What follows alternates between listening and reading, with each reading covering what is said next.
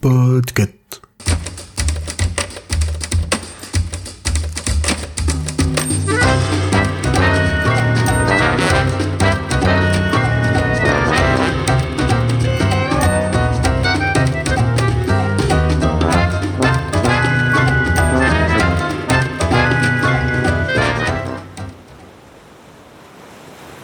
Choix-pitre, La pâle de l'été, épisode 2, dans les valises des patriotes.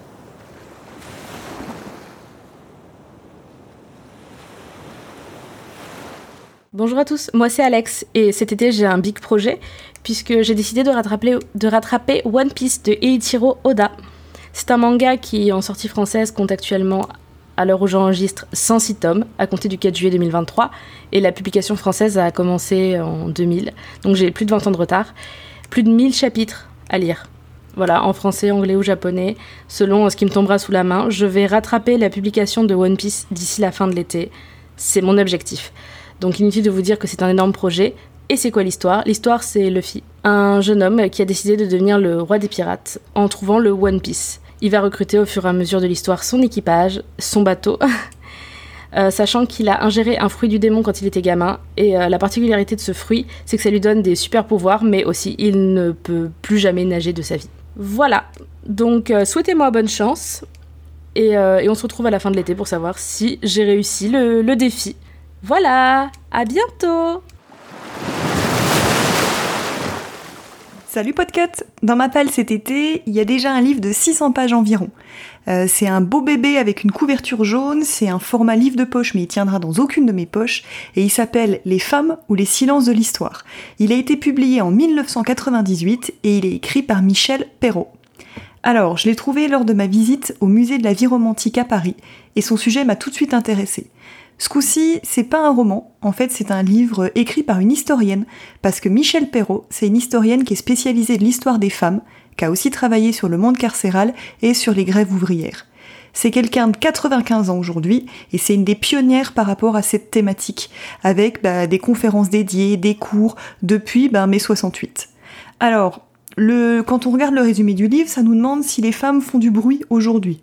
Trop d'ailleurs d'après certains.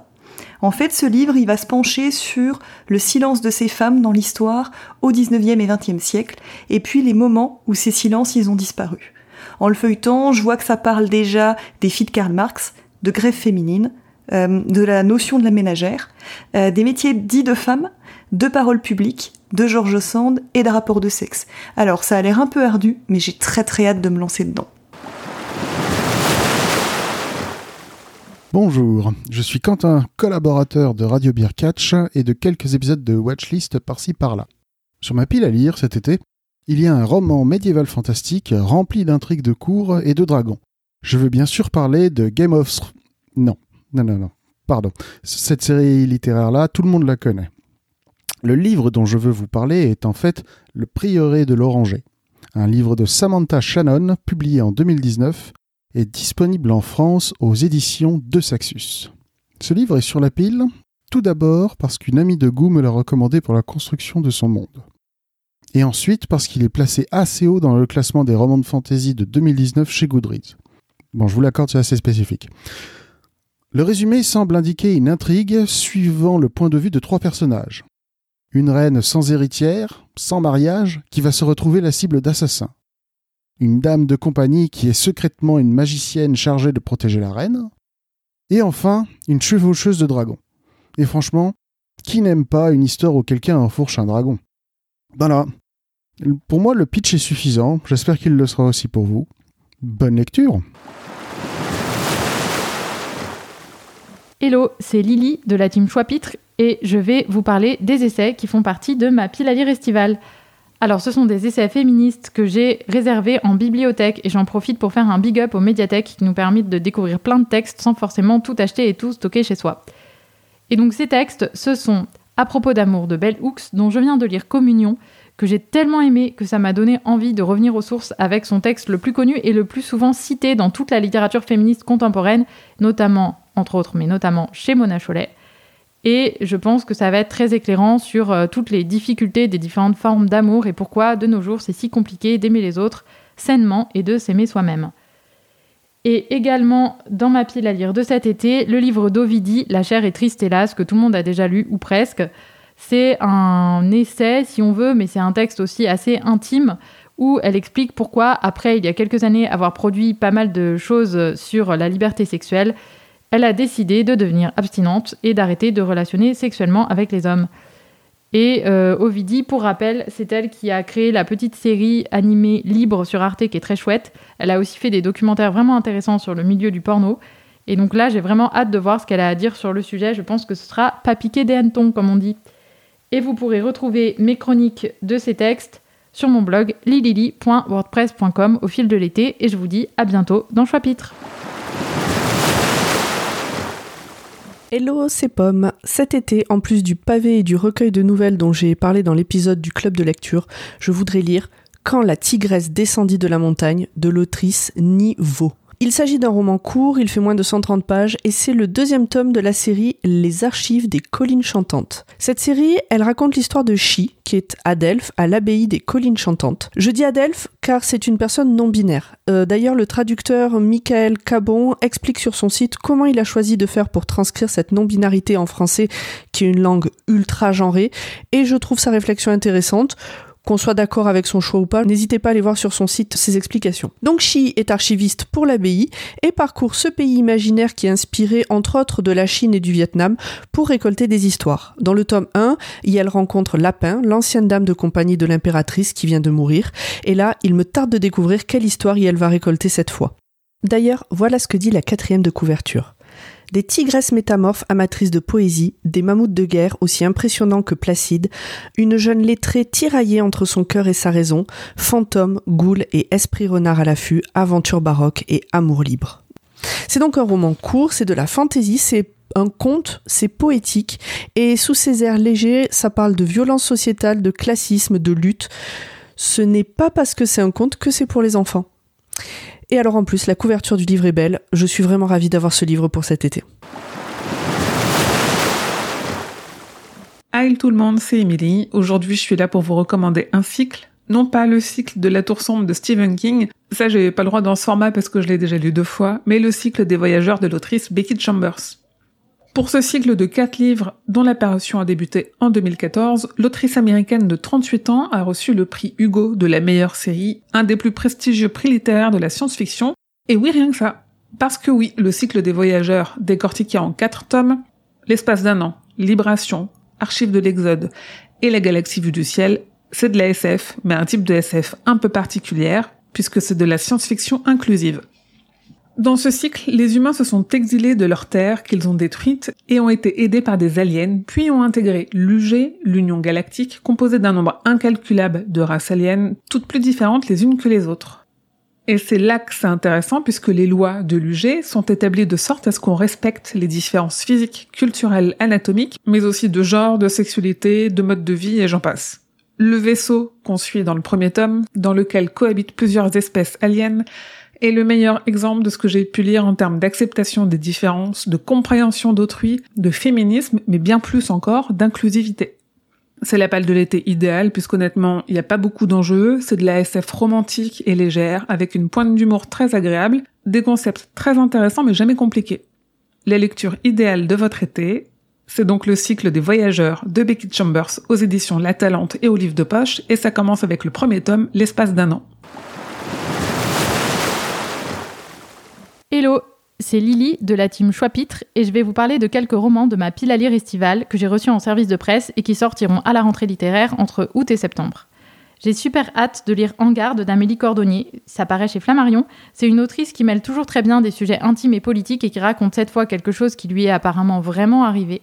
Elle a été dénoncée au service de la protection de l'enfance, donc on va sûrement parler du regard que la société porte sur la maternité. Ensuite, toujours chez Flammarion, un premier roman de Juliette Houry qui s'appelle Dès que sa bouche fut pleine. Et c'est un concept assez dingue, une société dans laquelle le sexe et la nourriture sont intervertis. Ça me rend hyper curieuse. Ensuite, collection Signe chez Gallimard, on a Journal d'un scénario, le nouveau roman de Fabrice Caro, que vous connaissez sans doute sous le nom de Fab Caro. J'espère que ce sera aussi drôle que d'habitude, avec toujours une belle analyse des turpitudes de l'âme humaine. Et de façon moins légère, le livre de Capucine Delattre, alias Charlie Médusa sur Twitter, Ça s'appelle Un monde plus sale que moi, ça paraît chez La Ville Brûle et ça évoque les débuts dans la vie sentimentale et sexuelle de jeunes femmes de 17 ans à peu près au moment de MeToo, le lancement du hashtag en 2017. Ça promet d'être hyper important, même si moins drôle. Et vous pourrez retrouver les chroniques de toutes ces lectures petit à petit au fil de l'été sur mon blog lilili.wordpress.com et je vous dis à bientôt dans Chapitre.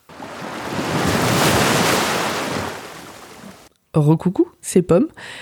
J'ai entendu que Lily elle avait fait deux pastilles, alors euh, moi aussi je fais une deuxième pastille parce que j'ai reçu, parce que j'ai participé au LUL, j'ai reçu le dernier livre de Claire Fégreux, La fin des coquillettes, que je compte lire cet été. Je pense que je le lirai assez vite celui-là. Euh, alors, pour vous dire, donc c'est Claire Fégreux, c'est euh, édition Binge Audio Édition, ça s'appelle La fin des coquillettes, sous-titre Un récit de pâté d'épée. Et euh, la phrase d'accroche sur la quatrième de couverture, c'est Ce livre n'est pas ministre de l'Intérieur, c'est déjà une grande qualité. Et en gros, ça va, si j'ai bien compris, on va passer d'une info type bah, culture générale à une autre par des chemins pas forcément logiques entre elles. Mais après tout, pourquoi pas On l'a déjà tous fait, hein, de se mettre euh, sur Internet pour euh, chercher une info et puis de cliquer sur un lien, puis sur un autre, et puis sur un autre, et puis sur un autre. Et puis, euh, vu que c'est Claire Fégreux, bah, je pense que je vais rire et peut-être m'énerver. Et en tout cas, il me tarde de découvrir ce livre. Et puis, bah, si jamais vous, voulez le lire, et bah, je pense qu'il faudra attendre genre septembre, octobre pour pouvoir le commander. Mais je crois qu'il est en préco. Voilà Hey Rebonjour les poditeurs Eh bien, je vais vous parler de mon second choix pour cet été. Petite devinette. Si je vous dis Carthage, princesse, Hannibal, vous me dites? La confiture? Ah, presque. En fait, moi, je vais vous parler du roman Imlis qui est écrit par Emmanuel Chastelière et qui est sorti au mois de juin dernier. Dans ce roman, il nous parle de Imlis, une princesse ibérique qui va épouser le général Hannibal et le suivre dans son destin. Alors j'ai pas voulu me spoiler davantage son histoire en regardant plus que les quelques lignes du début de la page Wikipédia, mais après avoir dévoré les nouvelles de Célestopol et puis les romans L'Empire du Léopard et La Piste des Cendres, je devais à tout prix rajouter ce nouveau roman sur ma pile à lire. En plus, Emmanuel Chastelière est quelqu'un qui écrit très bien les personnages féminins selon moi, et j'avais très hâte de me pencher sur cette figure historique que je ne connais pas du tout et je fais confiance au talent de cet auteur pour avoir l'impression de voir ce roman se dérouler comme un film sous mes yeux, comme mes précédentes euh, lectures.